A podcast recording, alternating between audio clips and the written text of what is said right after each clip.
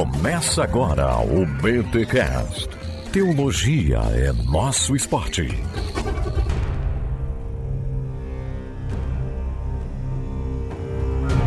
Muito bem, muito bem, muito bem. Começa mais um BTcast aqui na BT Week Bíblia e Racismo. Estamos no terceiro episódio e hoje vamos falar aí sobre duas figuras históricas. Aliás, gente, figuras históricas ou personagens históricas ou as duas formas são possíveis. Já quero começar sendo já aprendendo isso aqui. Olha, eu acho que cabe tudo isso aí, né? Figuras históricas, agentes Agente, históricos, sujeito. personagens históricos, sujeito. Depende do que você quer enfatizar, né? Depende do discurso que você Ah. propõe, mas cabe tudo. Agentes históricos cabe bem aqui pra esses dois personagens que a gente vai falar hoje, hein? Olha só, que legal. Terceiro episódio da BT Week Bíblia e Racismo. Léo Cruz e Igor. Arroba Questão de História. Se você ainda não segue, segue lá no TikTok e no Instagram. Arroba Questão de História. E, Léo, Léo, qual é o teu, o teu Instagram, Léo? Onde é que tu mais age? No Twitter, né, Léo? No Twitter, é. E como é, mas e o teu Twitter é mó esquisito, não é? Arroba Léo Underline. Cruz Underline 96. Olha aí, ó. Léo Underline Cruz Underline 90 aí. Tu nasceu, em- 96. tu nasceu em 96. 96, cara. Meu Deus do céu, sério, mano. É uma Sério, criança, cara. gente. É, uma é um, é um menino, é um menino prodígio, gênio. Tem quantos anos, Igor? Eu tenho 32, nasci em 90. Caraca, que legal, mano. Poxa, eu nasci em 82. Tô com quarentinha aí, é nóis. Mas, gente, olha só. Então, Léo Cruz e Igor, professores de história, estão com a gente aí nesses episódios falando sobre Bíblia e racismo. Já tivemos dois episódios sensacionais, tá bom? Então, volta aí caso você chegou aqui nesse episódio por conta do nome, ou alguém compartilhou com você. Sabe que nós estamos uma semana inteira pensando a questão da hermenêutica, da Bíblia, da questão do racismo. Então, tem muita informação legal pra gente pensar e se conscientizar. Hoje vamos falar então de dois agentes históricos. A gente falou do Luther King no episódio passado, uma história mega conhecida aí que a gente deu alguns contornos e fez algumas colocações até relacionando com a questão da fé. E vimos como questões teológicas, né, influenciam nessa luta aí pela questão da liberdade. E hoje, Léo Igor, duas personagens aí que, rapaz, é vocês realmente cavocam a história, porque até a gente entendida aí dos Paranauê, tipo, nossa, nunca ouvi falar de Baquáqua. Nossa, então assim, hoje vamos falar dessas, desses dois agentes, sujeitos históricos aí, porque nós temos também no Brasil lutas pela liberdade que merecem ser conhecidas. Bem, vou aqui me recolher e deixar os meus dois amigos aí conversarem, porque, gente, ó, parabéns, quero agradecer já aqui a vocês aí, agradecer ao Léo, né, pela ideia de fazer essa BT Week e esses podcasts sobre Bíblia, racismo, hermenêutica. Aí me apresentou o Igor, cara, gente boa demais, bem-vindo à família Igor. E tamo junto. Gente, é Igor com H, tá? Não é o Igor, ele não é o Igor do Flow, tá bom? Ele é o Igor, é só o Igor mesmo, com H e gente boa, tá bom?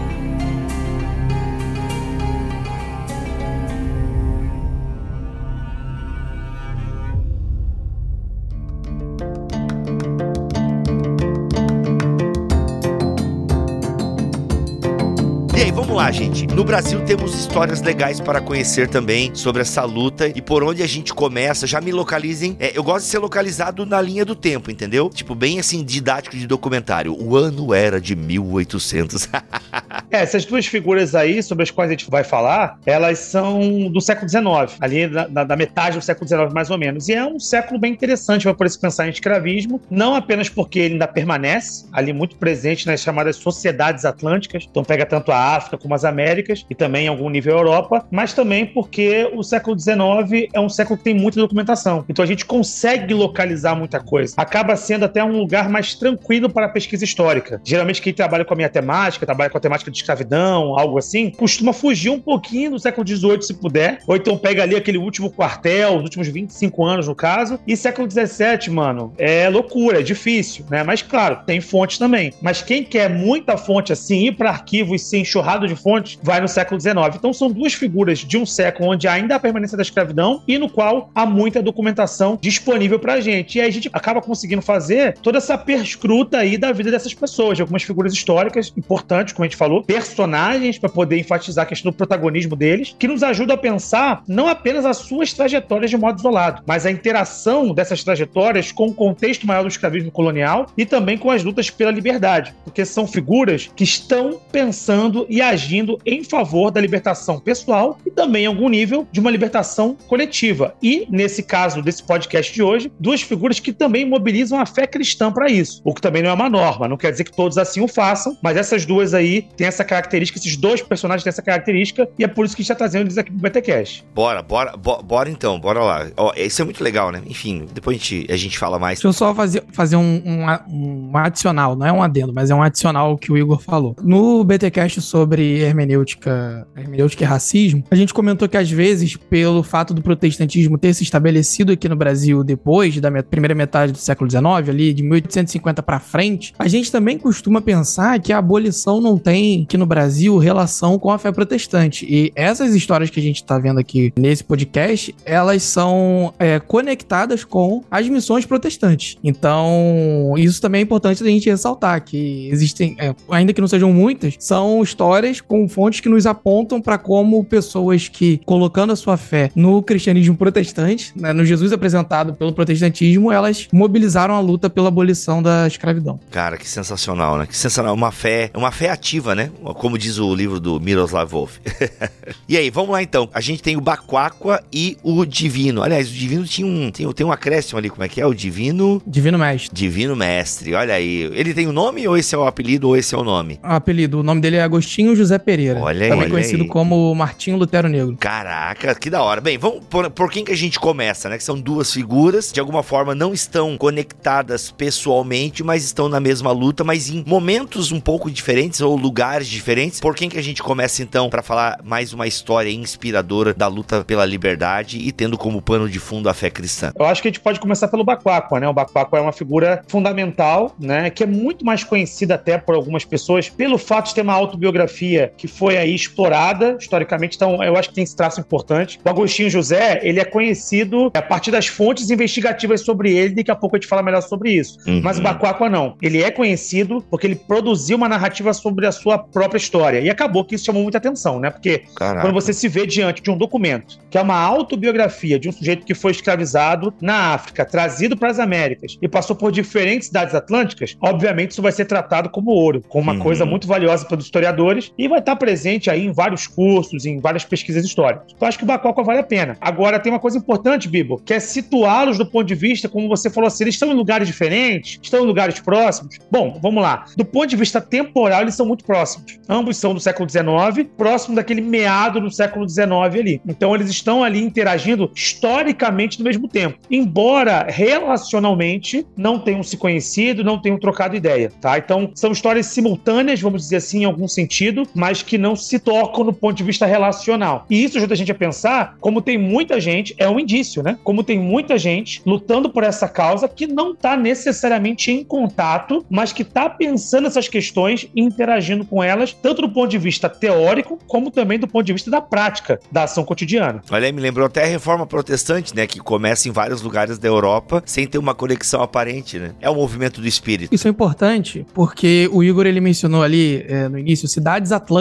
tá? Ele não tá falando de Atlântida, cidade perdida, gente. Poxa, ainda em tempos aí de Wakanda, mano, aí, ó. Não, não é isso, não é isso. É porque é o seguinte, mais recentemente na história, as pessoas foram percebendo que não existe o que a gente costumava chamar assim, pra quem que estudou na escola ali nos anos 80, 90, de essa é a história dos ingleses, essa é a história dos espanhóis, dos portugueses, fechadinho, não é. É principalmente essas biografias de escravos, elas mostram que esse mundo era muito mais interconectado, com vários pontos de, de relação e trocas entre senhores e escravos, entre ingleses, espanhóis, portugueses, mestiços, crioulos, e é uma coisa muito mais complexa. Tanto que o Baquáqua, ele, ele sai da África, passa pelo Brasil, nordeste do Brasil, vai pro sudeste, vai pros Estados Unidos, Haiti, Canadá, Inglaterra, e quer voltar pra África. E ele, a- assim, ele viveu tudo isso, outros libertos conseguiram ter essa dinâmica de vida também, pra, não só para buscar libertação, não só porque foram induzidos a isso por migrações forçadas pelo cativeiro, mas também porque quando livres eles queriam lutar pela causa, então foram tentar mobilizar outros escravos, outros africanos ou negros pela, pela causa abolicionista. Então, assim, são cidades atlânticas porque são pontos de conexão em toda uma rede comercial, uma rede migratória que passa pelo Oceano Atlântico. E isso é o que a gente chama de história atlântica, né, dentro da, da pesquisa. Ô, louco. Olha aí, olha aí. Pega essa, Brasil. Segura. Essa você não aprendeu nem na escola, fala sério. Mas vamos lá então, gente. Legal, a gente fez achar. Já colocamos as peças aqui. Esse Baquáqua também é nome? Também é nome de guerra? Como é que é? É nome próprio mesmo, é, o nome dele próprio é Mahomá Gardo Baquáqua. E Mahomá aqui é como se fosse uma corruptela de Mohammed. Então Hum. tem uma correlação histórica também com o local onde ele estava situado na África. Ele morava numa região que ele vai chamar de Zugu. Aí me confirma aí, Léo. É isso mesmo, né? É, sim, é, é Zugu. Essa, essa região de Zugu no inglês é onde hoje é a cidade de Djugu, no Benin, onde hoje é o Benin. Perfeito, exatamente. E aí, é, esse é o gancho que eu exatamente estava querendo fazer com relação ao Benin, porque até, Bibo, ajuda a pensar num filme que, não sei quando as pessoas estão ouvindo esse podcast, mas eu tô aqui presumindo que vocês estão ouvindo a gente no lançamento, porque essa é a forma correta de se consumir as coisas, né? Enfim, e aí, é, lá o filme Mulher Rei se passa no Benin, né? Caraca, o filme que tá agora no cinema, mano. Mulher Rei, É. é nesse contexto. Eu vi que você fez até um Reels aí falando um pouquinho sobre a região e disse que o filme é bom pra caramba, né, mano? É, tem alguns probleminhas, mas o filme é bom. O filme é bom. Eu gostei do filme. Mas vamos lá, probleminhas, probleminhas cinematográficos ou de leitura histórica, assim, tipo, de Leitura ambientação? Histórica. Ah, que Tem pena. ambientação histórica. É tão Mas comum assim, isso. ainda assim o filme vale a pena. Mas a gente pode falar disso em outro momento, exclusivo, A se gente quiser. faz um mas podcast fica aí- sobre Mulher Rei, pronto. A gente. Isso, ficou acabado. Alô, mas enfim. É, Alô, Ovelhas Elétricas. Boa, vou pedir pro Orlando te chamar, Igor. Vocês falaram sobre Mulher Rei. Tá, então ele é dessa região lá, tem essa. Isso. essa e, então lá ele, ele é escravo nessa região? Não, ele é tirado de lá como escravo, é isso? é, ele é um cara livre, né? Ele é um Uhum. homem livre, de uma família de gente livre. Inclusive, o pai dele, ele menciona o pai dele, ele usa o termo maometano. Ó. Ou seja, é islâmico, né? Uhum. Ele serve a Maomé. E na autobiografia dele, inclusive, ele registra como é que isso funcionava naquela sociedade, como é que era o culto. E ele até informa uma coisa bem interessante. Ele fala assim: eu percebo que os, os maometanos são muito mais devotos nos seus cultos do que os cristãos. E é isso, já é o Baquaqua já escrevendo, já sendo cristianizado, né? Porque é Aham. bom deixar claro que ele tá escrevendo a biografia dele já depois de ter passado pelo cativeiro, cristianizado, né? Através de um contato com um pastor, um missionário batista, e tá voltando e refletindo sobre a sua trajetória. Então ele vai ser um homem livre, vai trabalhar para o rei, inclusive da região, só que em dado momento, em função ali de alguns problemas locais, ele vai ser escravizado. O que era, muita gente não sabe disso, muito comum no ambiente africano, tá? A instituição da escravidão na África não é uma instituição que vem de fora para dentro, ela já está estabelecida. Inclusive, é uma instituição profundamente consensual, tanto no ambiente eh, africano quanto no ambiente também sul-americano de um modo geral, americano de um modo mais amplo. Então ele vai ser escravizado, vai sair pelo porto de Uidá, que inclusive é o porto que aparece no filme Mulher Rei também, e dali vai ser trazido para as Américas. E ele vai narrar, Bibo, os terrores da escravidão ali e vai narrar os terrores do navio negreiro. Então a gente tem ali um,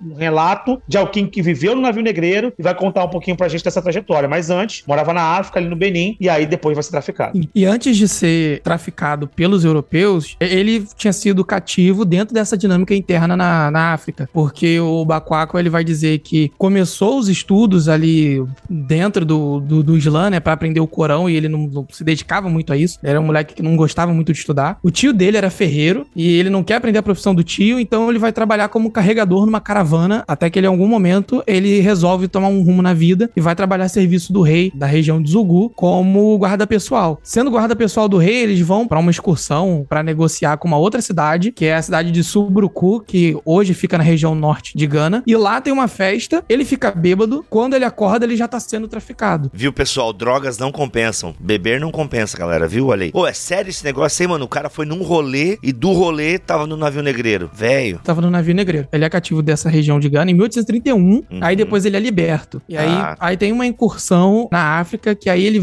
é, vai pro navio negreiro em 845. E aí ele, Uhum. é, nesse ano, ele faz essa trajetória que se chama de a travessia do meio, no inglês Middle Passage, porque essas narrativas de, de liberdade, elas enfatizam muito isso, de como atravessar o Atlântico saindo da África e chegando na América, a percepção de mundo do cara muda. E aí ele desembarca em, em Pernambuco, né, em, em Recife, mas depois ele é comprado no mesmo ano por um confeiteiro de Olinda. E aí ele fica lá um tempo com esse cara. Uhum. E, e depois ele vai para as mãos de um comerciante português. A gente tem até o nome dele, Clemente José da Costa. E ele vem para o Rio de Janeiro e ele trabalha como um serviçal do navio. E esse era um navio de carga. E essa relação do navio de carga tem, tem a ver para explicar como é que ele consegue a libertação dele, que não é no Brasil, é nos Estados Unidos.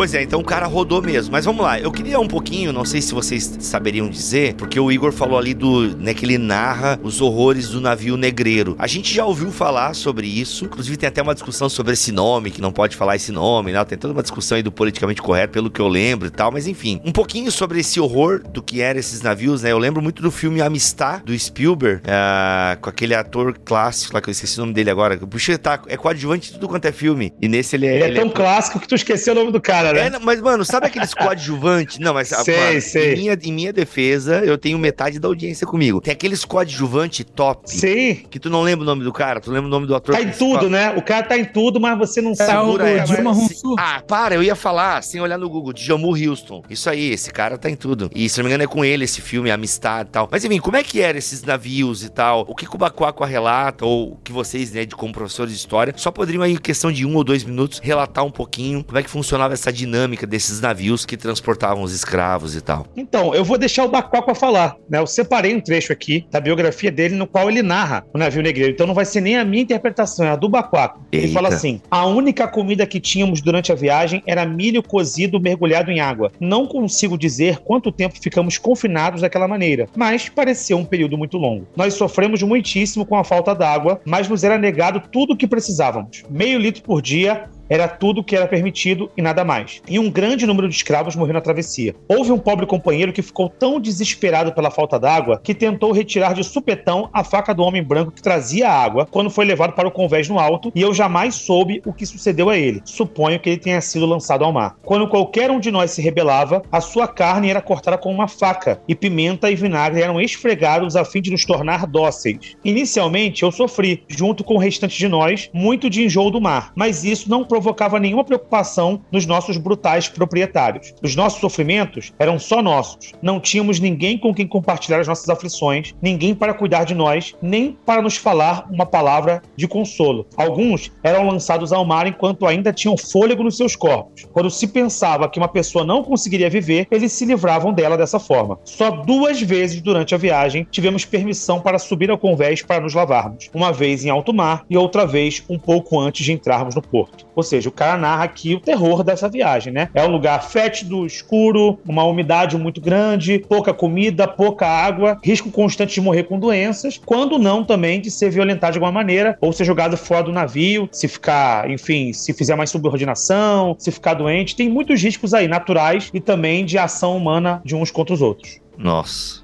Caraca. E aí, daí a gente puxa para uma polêmica que volta e meia aparece, dos africanos escravizarem os africanos. Então não tem por que reclamar de racismo, as consequências do racismo e tal. Eu falei agora há pouco que o, o Bacuaco, ele se tornou cativo por conta de uma incursão em 1831, quando ele ainda estava em África, né, por conta do, do reino de Zugu e de Subruku, que são duas cidades diferentes. Então isso é uma evidência do que o Igor falou, que a escravidão era ativa, era consensual na África. Mas a gente não pode dizer que são africanos escravizando africanos africanos, porque essa identidade comum, ela não é construída na África. Ela é construída por conta dessa experiência de sofrimento compartilhada na travessia do Atlântico. Então é quando esses caras que vêm de nações diferentes, eles são forçados sobre a mesma condição, quando eles desembarcam no Brasil, eles são forçados a estarem unidos ou a buscarem uma união. Porque se na África eles estavam lutando uns contra os outros, aqui eram eles contra os brancos. E pros brancos, eles eram tudo negro. Não tinha essa. A, a diferença de origem, de origem étnica, ela não tinha um peso significativo a ponto de distinguir, ah, vamos separar o malinense do Igbo, do pessoal da Guiné, como povos distintos. Não, ela tava, tava tudo debaixo da categoria negro. Então é quando eles vão experimentar esse sofrimento compartilhado que a escravidão é, infligiu sobre eles, é que inclusive a gente vê isso no Bacuaco, mas em outras histórias, como por exemplo uma mais conhecida que é a do Laudo Equiano, é que surge essa, essa compreensão de que somos todos irmãos e precisamos libertar nossos irmãos. Isso é construído pela escravidão na América. Isso não tá na África. Por isso que não faz sentido dizer que africanos escravizaram africanos e a gente não pode olhar de forma crítica para a escravidão, porque na África essa compreensão de irmandade africana ela ainda não tinha sido construída. Ela é resultado da leitura que os africanos fazem ao serem escravizados e passarem a viver na América debaixo do regime da escravidão. E aí, só para antecipar, tá aí um dos problemas do filme Mulher Rei, que é exatamente colocar na boca de personagens do século XIX africanos um discurso que é praticamente um panafricanismo fora do seu tempo. Então ele pega um discurso do presente e ecoa na boca de alguém do passado, percebe? Uhum. É, tem uma dimensão política nisso aí, que, claro, tem o seu valor, mas do ponto de vista histórico é inacurado. Agora, só complementando uma coisa que o Léo falou, é, embora, é claro, do ponto de vista relacional, escravo a escravo, né, o negro é visto como negro, Uhum. os senhores compreendiam que eles eram de origem diferente e, inclusive, usavam isso em seu favor. Então, não por raras vezes, na montagem das escravarias, eles misturavam, por exemplo, um cara que é Ibo com um Yorubá, com outro cara que é Cabinda, um Benguela,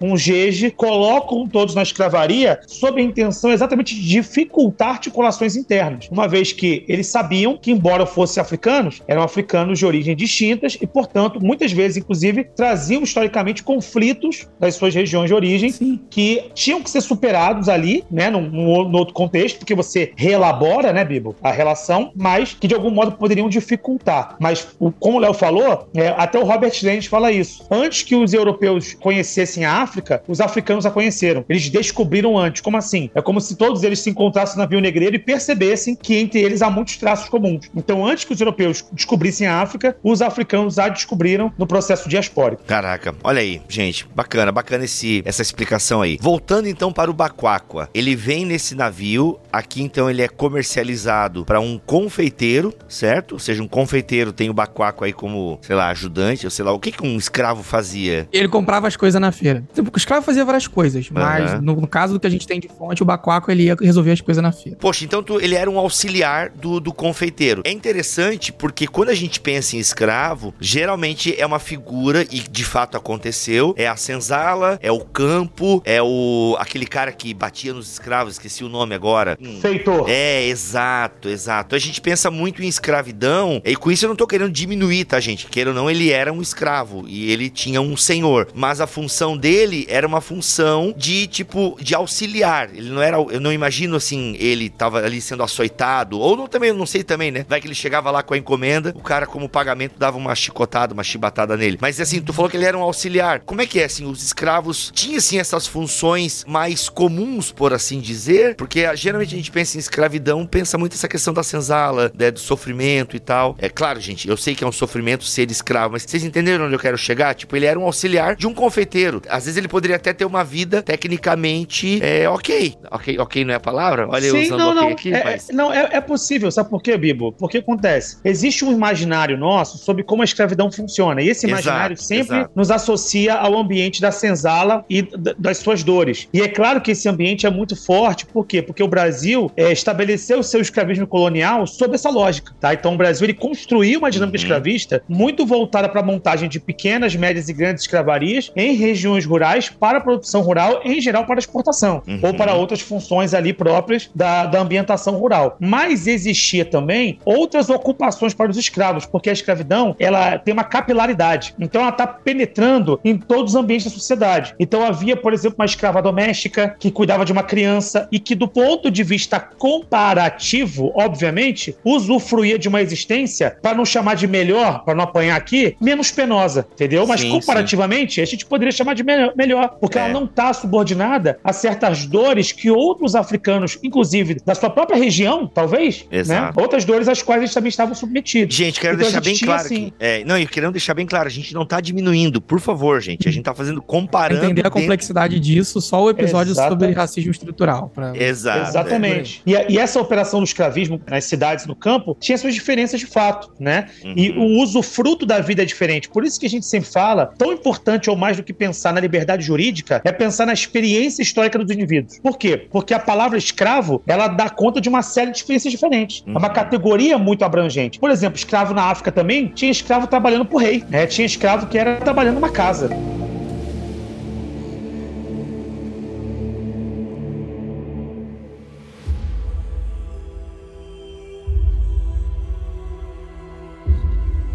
Isso me lembra, inclusive, Igor, o Império Romano, que tinha escravos com trabalhos bem manuais, pesados, iam pras batalhas, enfim, né? Eram experiências circenses, né? Ir lá nos Coliseu e por aí vai, enfim, trabalhos assim que realmente a vida era prejudicada, enquanto outros escravos, né? Escravos de César, do Império, eram até enterrados dignamente, né? Então você, ambos eram escravos, obviamente, tinham a categoria de coisa, por assim dizer, e tinham um senhor, mas em termos de qualidade de vida, por assim dizer, tinham tinham, nossa, eram coisas bem abissais entre um e outro, né? Exatamente, esse é o ponto central. O, que marca a escravidão, o que denota a escravidão, não é exatamente o tipo de vida que a pessoa vai levar do ponto de vista laboral, Uhum. mas o fato dela ser propriedade. Exato. Esse é o ponto da escravidão. Ele é um objeto transmissível. Então ele pode ser comprado, vendido, herdado, alugado. Esse é o ponto central. E a qualidade, o tipo de vida que esse escravo vai ter é diretamente relacionado ao perfil do seu senhor. Então, existem senhores que parecem ser mais, é, vamos dizer assim, tênues, tá? E outros Uhum. senhores que são mais tirânicos. Então a relação é muito importante. Você tem que pensar o seguinte: o escravo ele não é um alvo, ele não é um objeto de fetiche,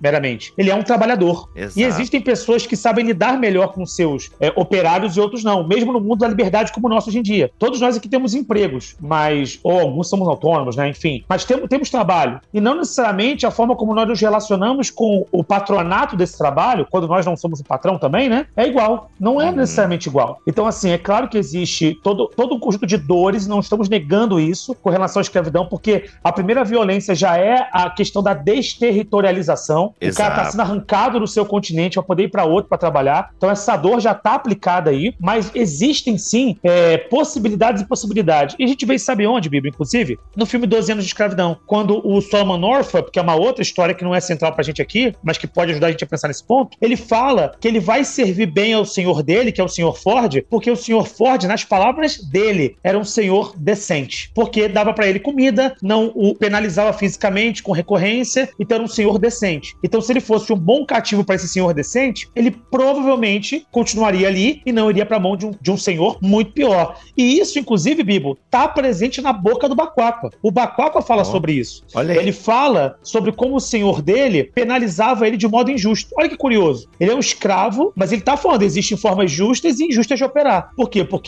isso já em Pernambuco, porque ele ia lá e, vendia as coisas. Agora eu não lembro se em Pernambuco ou no Rio, mas acho que em Pernambuco, porque no Rio ele trabalhou no navio. Em Pernambuco, Pernambuco. ele ia, é em Pernambuco, né? ele vendia as coisas, colocava ali as cestas dos pães, e ele ia vendendo os pães, e todo dia ele trazia o dinheiro certinho pro senhor. E ainda assim o senhor era muito ruim com ele, era muito mal, batia nele, era tirânico. Enquanto outros escravos desse mesmo senhor é, bebiam, eram ébrios, né? Não, não respeitavam tanto o senhor e sofriam a mesma penalização. O que, que ele pensou? Bom, se o tratamento é igual, mesmo com uma resposta senhorial, uma resposta servil, melhor dizendo, diferente, então vamos igualar por baixo. Então ele pegou um dia todos os pães, vendeu, pegou dinheiro, comprou uma cachaça, um uísque, sei lá, uma bebida pesada, ficou embriagado e apanhou. Mas pelo menos fiz valer o apanhar, sabe como é que é? Caraca, Por quê? Porque o cara tem essa noção de justiça, do tipo, pô, não posso eu ser um servo bom, um escravo bom e apanhar. Não é justo. Uhum, Então uhum. também vou, vou, vou tocar o terror aqui, vou, vou chamar o coreto, né? A coisa vai ficar estranha. E nessa ocasião, inclusive, Bíblia, ele tenta se matar. Né? Depois que ele fica bêbado, ele tenta se matar, só que daí ele é salvo. E aí, como ele já escreve essa biografia no fim da sua. No fim, não, né? Lá na frente da sua vida, ele fala que foi a misericórdia divina, foi a providência que o salvou, porque ele passa a ler tudo, obviamente, com uma ótica cristã. Uhum, legal. Bem, a gente falou então que ele teve esse senhor aí, depois ele,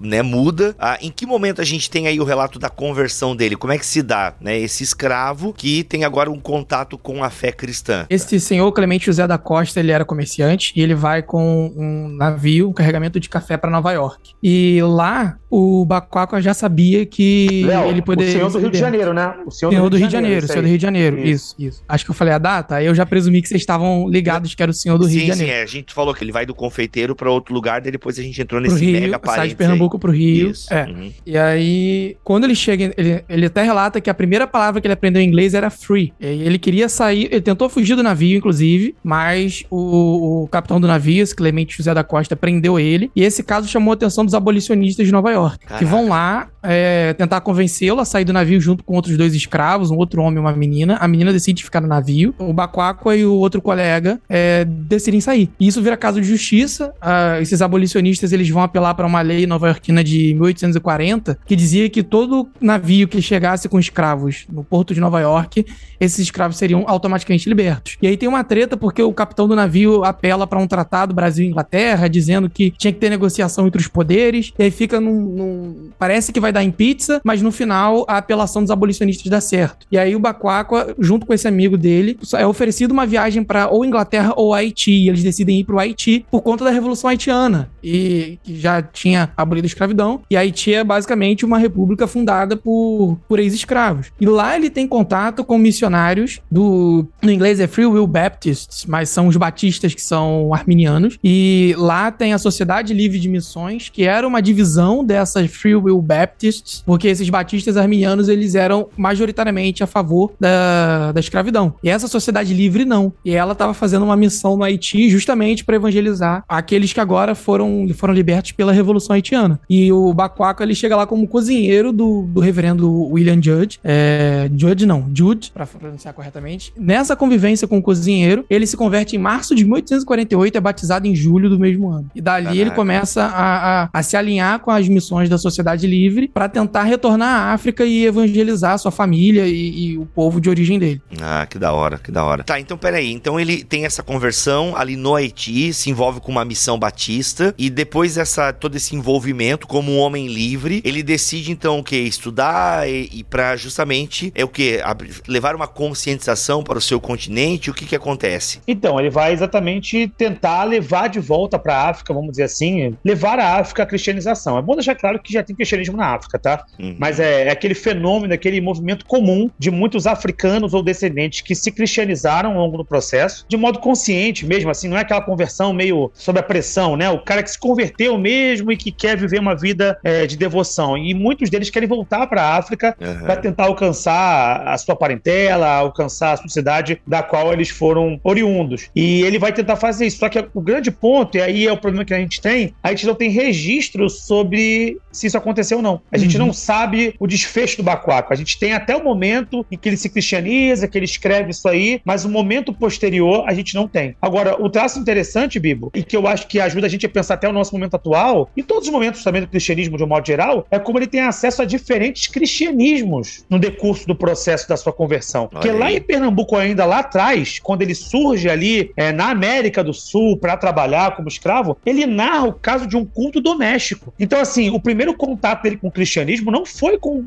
o pastor Batista que pregou o evangelho para ele, conforme o Léo citou pra gente. Não foi o primeiro contato. Obviamente, com uma sociedade catolicizada e cristianizada, portanto, ele teve contato com o cristianismo. Ele narra até o caso de um culto doméstico que ele fala assim, do senhor dele, né? Sua família era composta por ele, sua mulher, duas crianças e uma parente. Uhum. Além de mim, ele tinha quatro escravos. Ele era católico e fazia regularmente orações com a família duas vezes por dia, mais ou menos da seguinte maneira. Ele tinha um grande relógio na entrada da sua casa, dentro do qual havia algumas imagens feitas de barro que eram utilizadas no culto. Nós todos tínhamos que nos ajoelhar diante delas, a família na frente e os escravos atrás. Fomos ensinados a entoar algumas palavras cujo significado não sabíamos. Também tínhamos de fazer o sinal da cruz diversas vezes. Enquanto orava, meu senhor segurava um chicote na mão, e aqueles que mostravam sinais de desatenção ou sonolência eram prontamente trazidos à consciência pelo toque ardido do chicote. Esta era principalmente a cena dos escravos, que adormeciam apesar das imagens, das persignações e de outros divertimentos semelhante. Ou seja, o primeiro contato que ele teve com o cristianismo, pelo menos narrado na sua biografia, é esse aí. Né? É um contato de cerceamento, de controle. Então a gente percebe que ele teve contato com diferentes cristianismos, porque se fosse só a questão do contato com o cristianismo para ser salvo, ele seria salvo do ponto de vista da nossa teologia aqui, né? Como a gente crê. Uhum, ele seria uhum. salvo no primeiro momento. Se é só isso, se é só o contato, mas a natureza do contato, o veículo do contato, como ele transmite a mensagem, se ele de fato é um transmissor ou só um reprodutor de uma mensagem cristã, faz muita diferença, né? Olha uhum. só.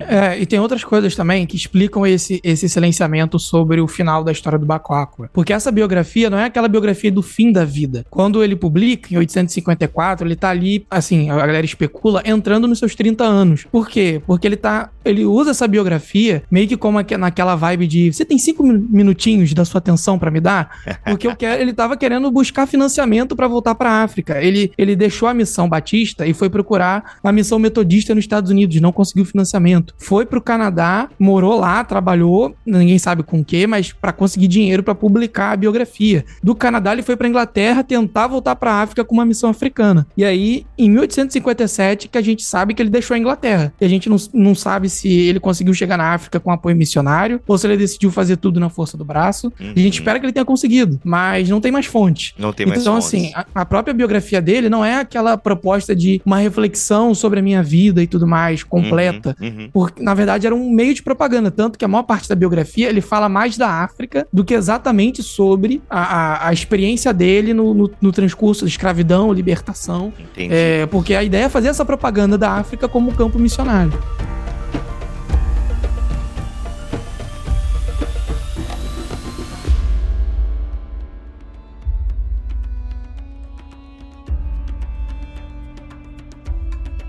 Ô, gente, um parênteses aqui. Esse desejo dele de voltar pra África, que a gente não sabe se ele foi ou não, esse desejo, ele poderia colocar em risco novamente a liberdade dele? Porque ele saiu de lá como escravo e voltar para lá poderia ser um risco? Ou não, as coisas já tinham evoluído lá e esse risco já não era mais factível? Olha, difícil saber 100%, né? Mas assim, risco sempre tem, porque, sobretudo na região que ele tava ali, que é de onde ele veio, do Benin, existe uma persistência do escravismo hum. muito grande. Inclusive, tá aí mais um dos problemas problemas do filme Mulher Rei, mas não vou falar hoje, eu vou falar no futuro. É, então, assim, existe uma persistência ali. Quando a Inglaterra está pressionando pelo fim da escravidão, seja por motivos econômicos barra, ou, e ou humanitários, não importa, é, alguns pontos da África resistiam. Né? Por exemplo, o reino do Daomé, ali do Benin, uhum. existia isso. Então, impossível, impossível nunca é, né, Bibo? O risco sempre existe. Uhum. Mas assim, para ser sincero, nas Américas esse risco também existia. Porque tem muita gente sendo reescravizada a todo momento. Olha né? Ou ilegalmente escravizada. Uhum. Então a verdade é que enquanto a escravidão não fosse totalmente abolida no local onde você está, o risco é sempre real, ele está sempre posto. É, só um dado para colaborar com isso que o Igor falou. Quando o Bacoaco ele é, ele é trazido para o Brasil como, como escravo, já se tinha aprovado a lei que proibia o tráfico escravo, que ela só vai ser aplicada efetivamente a partir de 1850. Então ele já vem pro Brasil como ilegal, a princípio. Então tem esse detalhe, o risco sempre tem. Porque, Caraca. inclusive, como ele veio pro Brasil, era ilegalmente. Uhum. Ele entra como africano livre, inclusive, né? O nome que se dá para essas pessoas que chegam traficadas após a Lei Feijó, que é a lei de 1831, é africanos livres. Só que é a sua categoria. Ah, são os africanos livres chegando no porto. E aí o que, que se faz com eles? Vende-se em, em ambiente de, de tráfico escravista, né? Então, assim, é uma categoria histórica do Brasil, africano livre, para todos esses indivíduos 531 até 50, mas que na prática funcionavam como escravos. E às vezes até tutelados pelo Estado brasileiro. Gente, meu Deus. E aí, vamos lá. Acabamos com o Bacuaco, porque temos o Divino ainda, né, gente? Temos o Divino e o Divino Mestre. É, eu só ia comentar, que, e aí eu acho que a conexão importante com o Divino que a gente pode fazer é que o, o, os dois, como eu falei, né, já, a gente já falou aqui várias vezes, estão vinculados pelo cristianismo e pelo fato também de terem morado em Pernambuco em algum momento, né? Uhum, Mas, e aqui tá a conexão entre eles eu acho importante. O próprio Bacuaco coloca na biografia dele um trecho nesse tom de denúncia em que ele vai mostrar a contradição que, segundo ele, existe entre cristianismo e escravismo. Ele vai evidenciar isso. Ele fala: ó, não, não existe associação possível. As duas coisas são contraditórias. E aí coloca uma frase assim, é, dele mesmo, né? Ó cristianismo, tu és o mitigador dos sofrimentos do homem, tu és o guia do cego e a força do fraco. Vai tu na tua missão, fala as notícias pacíficas da salvação por toda parte e alegre o coração do homem. Então o deserto se alegrará e florescerá como a rosa. Então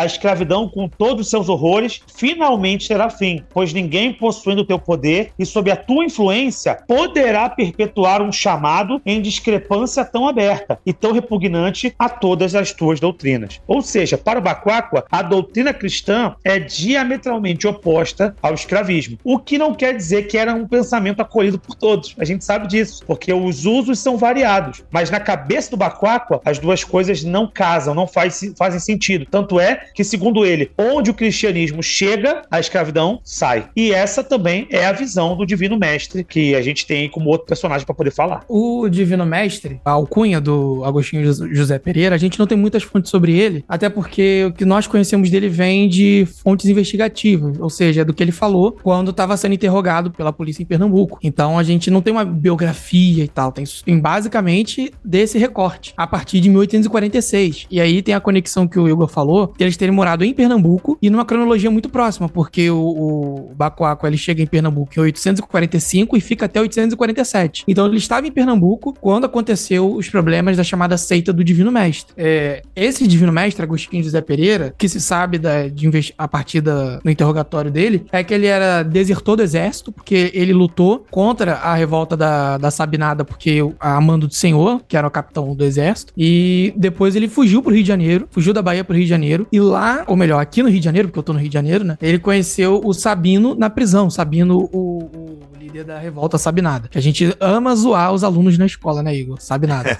tá, a piada tá pronta, né? E aí lá ele conheceu, enfim, mas ele disse que não tinha nenhum interesse na revolta e tal. Isso tudo por quê? Porque o, o Divino Mestre ele tá sendo investigado porque ele tem uma seita, aí se chama-se seita porque o catolicismo era a religião predominante e oficial do Brasil nesse momento. Uma seita que se diz cristã, que rejeita os santos, que ela diz que todo cristão deve, deve ler a Bíblia pessoalmente. E essa seita ela é composta basicamente de 300 seguidores é, negros. Existem suspeitas de que ela incentive a luta contra a escravidão e faça menção à Revolução Haitiana. Então a gente até brincou no podcast sobre hermenêutica e racismo que antes do medo do comunismo tinha o medo do haitianismo, que era a influência da Revolução Haitiana entre os escravos, já que os negros, o Brasil foi o maior receptor de, de africanos cativos. Então tinha essa especulação que, olha, a gente tem que tomar cuidado aí com, essa, com esse pensamento, com essa filosofia haitiana para não ter um caos generalizado aqui no Brasil. E ele é um desses suspeitos de estar tá disseminando essa filosofia haitiana. Então ele passa a ser investigado. Vem cá, qual é a tua? O que que tu prega? O que tu acredita? E aí começa o interrogatório dele. E aí ele fala de que ele sentiu um chamado, uma visão, uma visão espiritual, porque ele foi chamado a pregar. E a partir dali ele critica os santos, critica a igreja católica. E ó,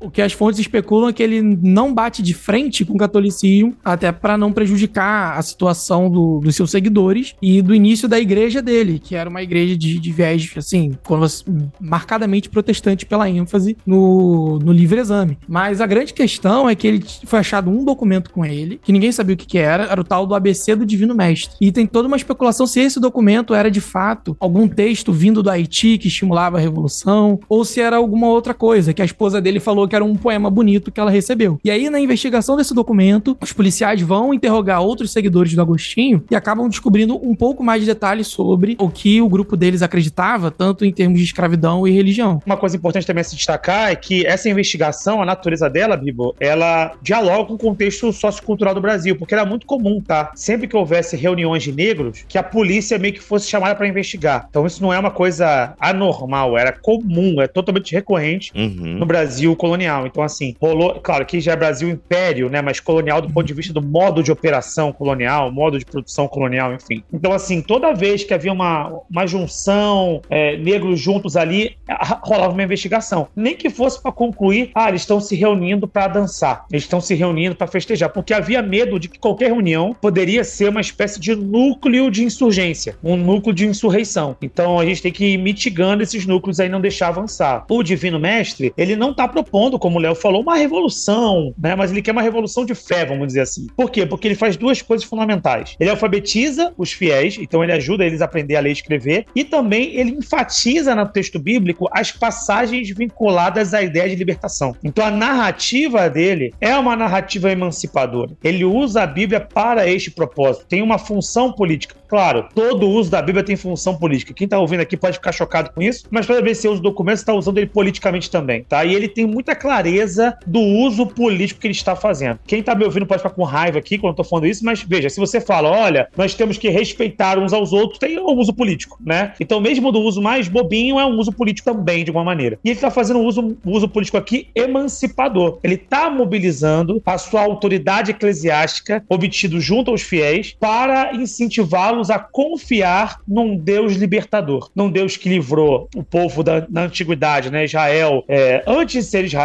e também já sendo Israel, como também pode libertar a gente desse cenário aqui. Ele pode nos ajudar. Então é quase aquela ideia de nossa bandeira é o Senhor, né? Ele, não, ele tá fazendo muito esse discurso, essa narrativa. Ó, Deus pode nos livrar desses males, dessas mazelas. Só que, obviamente, como alguém que não tá ligado ao seio católico, como um homem que é narrado como crioulo, e aqui uma questão importante, né? Crioulo é aquele aquele cara que é nascido no Brasil, descendente de africano, tá? Então ele é um crioulo, ele não é um africano em si. Então, sendo ele um homem crioulo, sendo ele um cara que não está ligado ao, ao, seio católico em si, ele pode ser visto como um cara perigoso, né? Ele tem o que a gente chamaria de um corpo perigoso, um corpo intelectual e um corpo físico perigoso para as autoridades políticas da época. Sim, é, e aí, dentro dessa questão de ensinar as pessoas a ler, estava centrado dentro de algo que a gente é, conversou no episódio sobre hermenêutica, que é como essa experiência negra muda a percepção do, do fio condutor da história bíblica. Porque a gente chegou a comentar que enquanto, por exemplo, era mais tendência dos senhores de escravos se, é, e dos brancos, no caso da, da América do Norte, né, se verem como o povo de Israel enquanto monarquia reinante, né, se verem nesse sentido, quando o Divino Mestre ele fala que o povo negro deveria olhar para Moisés, ele está chegando no Israel sofredor, no Israel exilado, no Israel uhum. escravo, no Israel cativo, no Israel que depende da libertação vinda de Deus. E aí o que é interessante é que esse documento, chamado ABC do Divino Mestre, ficou muito tempo se especulando do que que era, e em 2004 acharam ele no arquivo em Pernambuco.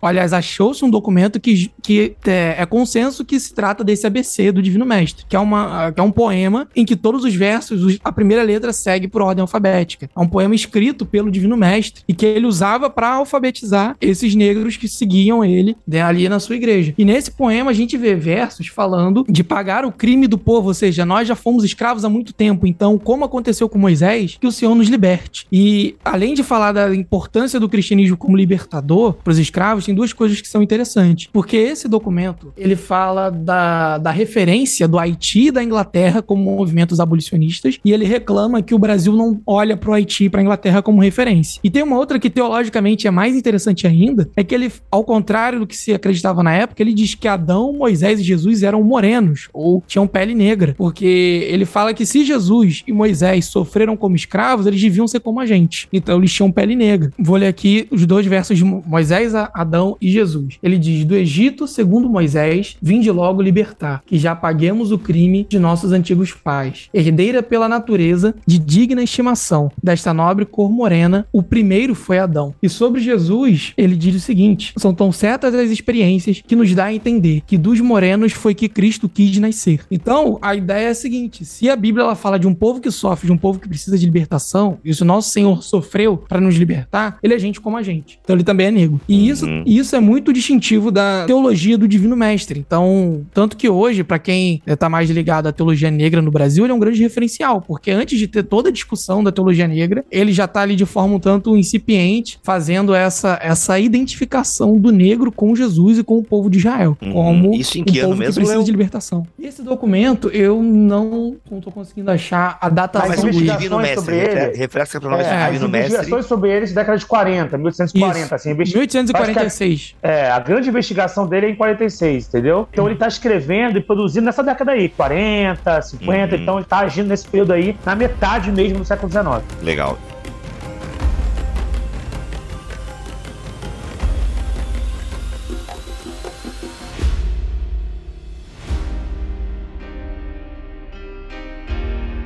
Eu percebo, acho que eu tenho aquele livro do Exaú Macaulay, né, o Leitura Negra, a gente tem um pouco essa ideia de que até a gente fala no episódio também sobre racismo e hermenêutica, como essa passagem do Êxodo, ela se torna uma passagem muito importante mesmo, nessa leitura negra, por assim dizer, da Bíblia, nesses homens que refletem a sua fé e pregam a sua fé e fazem uma análise também a partir da sua realidade, né? Então assim, por favor, gente, antes de você ficar julgando, pô, nada a ver o cara ver Jesus como negro, ou nada a ver, tem sentido, gente gente, né? Eles leem a parte. Todo mundo lê a Bíblia a partir do seu ponto de vista ou lê a Bíblia a partir da sua história. Então isso é muito comum, tá? Então, assim, acho que é o tipo de julgamento que não é legal fazer agora, nesse momento, porque a gente também não tá na pele dele. Então, e é muito. É você achar na Bíblia e ler a Bíblia a partir do seu ambiente, né? Então, eles, como escravos, leem a partir disso. E eu percebi que é, é muito comum isso, né? Em diferentes lugares do mundo, a narrativa o filme do Amistade mostra isso também. Tem uma cena deles lendo uma Bíblia ilustrada e quando eles passam pelo êxodo, pelo cativeiro na Babilônia, eles falam aqui, o, eles sofriam como a gente. Olha aí, cara. Então, assim, poxa, é interessante, interessante mesmo, né? Como essa narrativa de libertação da Bíblia, ela é apropriada, então, né, pelos escravos, como, de alguma forma, uma confiança em Deus, de que Deus há de fazer algo por eles e tal. É interessante. Mas e aí, gente, em termos de divino, baquáqua, legados, porque de ambos a gente não tem o fim da vida, né? Pelo que conversávamos aqui em off-topic. Mas e aí, qual o legado que esses homens deixam para nós aí nessa reflexão de Bíblia, escravidão, liberdade? Liberdade? Eu acho que tem duas coisas importantes aí que a gente pode falar. A primeira delas é demonstrar como havia uma agência, né? Voltando àquela categoria de agente histórico, havia uma agência, havia um protagonismo das comunidades populares na questão das suas lutas pela liberdade. E eu acho que isso ajuda a gente a pensar, Bíblia, inclusive, a questão do abolicionismo. Porque a gente pensa muito o abolicionismo, não por raras vezes, como uma ação que parte da política pública do Estado brasileiro. Então é uma ação da política pública, mas não é só isso. O abolicionismo, ele pode ser entendido como todo o conjunto de ações,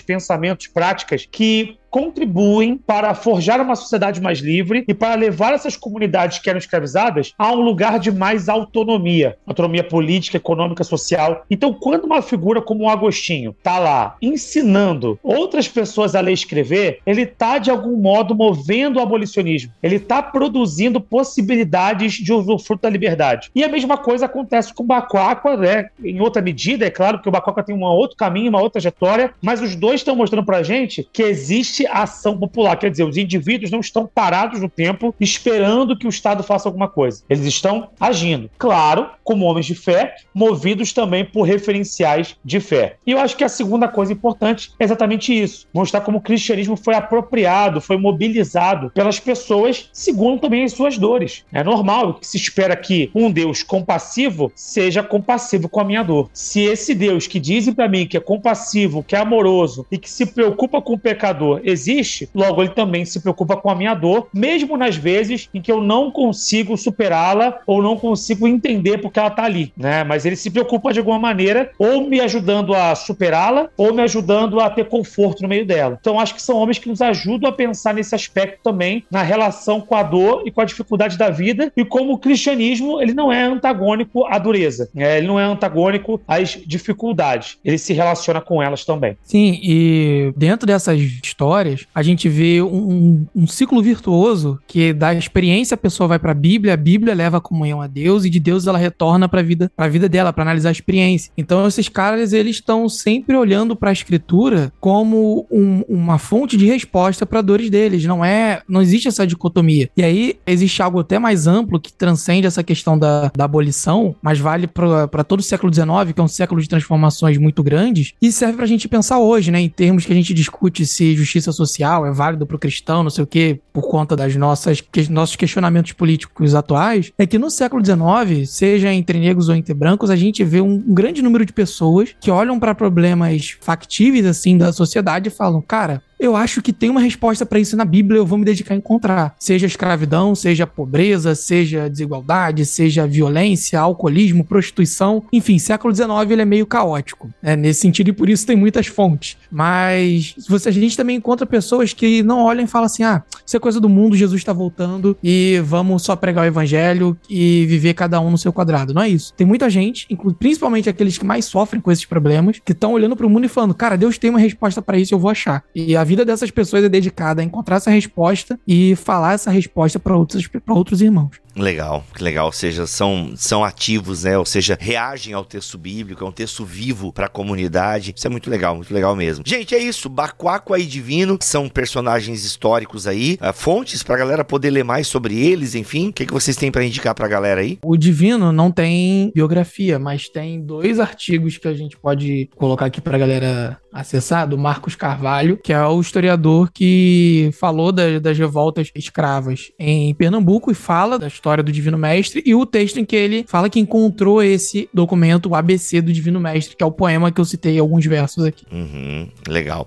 O link vai estar aqui na descrição deste episódio em bibotalk.com. E alguma recomendação, Igor? É do Bacuaco a, a própria biografia, né? Você encontra a biografia aí, hoje em dia está sendo comercializada, então você consegue comprar. E aí, Bibo, eu vou fazer uma outra sugestão aqui, mas aí é quase um jabá que acabou Opa. de sair um livro no qual eu escrevi um artigo, né? E que eu falo não sobre essas figuras, mas eu falo sobre essa questão da agência negra do ponto de vista da escolarização. Olha. Tá? Pessoas que estão se escolarizando e fazendo uma luta, né? O livro chama-se Dois Letramentos: Escravidão, Escolas e Professores no Brasil Oitocentista, que é resultado de um projeto do CNPq que a gente teve aí nos últimos dois anos e a gente teve como resultado dessa pesquisa histórica é, um livro. Eu não estou ganhando nada com isso, não é questão de recurso mesmo, é uma questão questão de transformar a pesquisa científica em algo mais acessível. Então tá aí disponível, o pessoal consegue também adquirir esse livro aí, no qual eu falo sobre o caso de uma figura específica do Rio de Janeiro chamada Abel da Trindade. É mais um desses personagens interessantes que falam pra gente sobre luta histórica, escolarização e luta contra a escravidão. Legal, muito bom, muito bom. E o link também está aqui na descrição deste episódio em bibotalk.com. Meus amigos, mais um episódio da BT Week. Tem mais dois aí para você ouvir ainda sobre esse tema de Bíblia, racismo. Então, tá muito legal. Obrigado, Léo. Obrigado, Igor, pela presença de vocês aqui nesse episódio. E ó, já dá play no próximo, porque tem mais dois aí para você aprender sobre esse tema e com certeza temos muito a aprender. Lembrando que esse episódio chega até você com o apoio da Thomas Nelson Brasil, essa editora que tem lançado aí muitos livros na linha da teologia devocional, teologia acadêmica. Então a Thomas Nelson é parceira nessa BT Week aqui. Então já sabe, siga a Thomas Nelson nas suas redes sociais. Novembro tá cheio de lançamentos aí, muita coisa legal a Thomas Nelson lançando. Inclusive, ela tem um livro Engajamento Cultural, onde tem um capítulo que fala também sobre racismo. É um livro bem legal, na pegada ali do John Stott, mas esse livro Engajamento Cultural, ele tem outros temas que o livro do John Stott não tem. O livro do John Stott, também da Thomas Nelson, é o Cristão em uma Sociedade Não Cristã. E esse livro Engajamento Cultural toca em outros temas e é um livro sensacional. E um desses temas, obviamente, que é a questão do racismo. Tem também sobre a questão da homossexualidade. É um livro bem bacana para você estar tá dando uma olhada também. É isso? Então já sabe, siga a Thomas Nelson, que ela está apoiando esse projeto e essa BTUI, que só está chegando até vocês graças aí ao empenho dos meus amigos que estão gravando comigo e também da Thomas Nelson que está financiando aí. Tá bom, gente? É isso. Vai, ó. Nem vou, nem vou me despedir, porque você já vai dar play no próximo episódio. A gente se vê daqui a pouco então. Este podcast foi editado por Bibotalk Produções.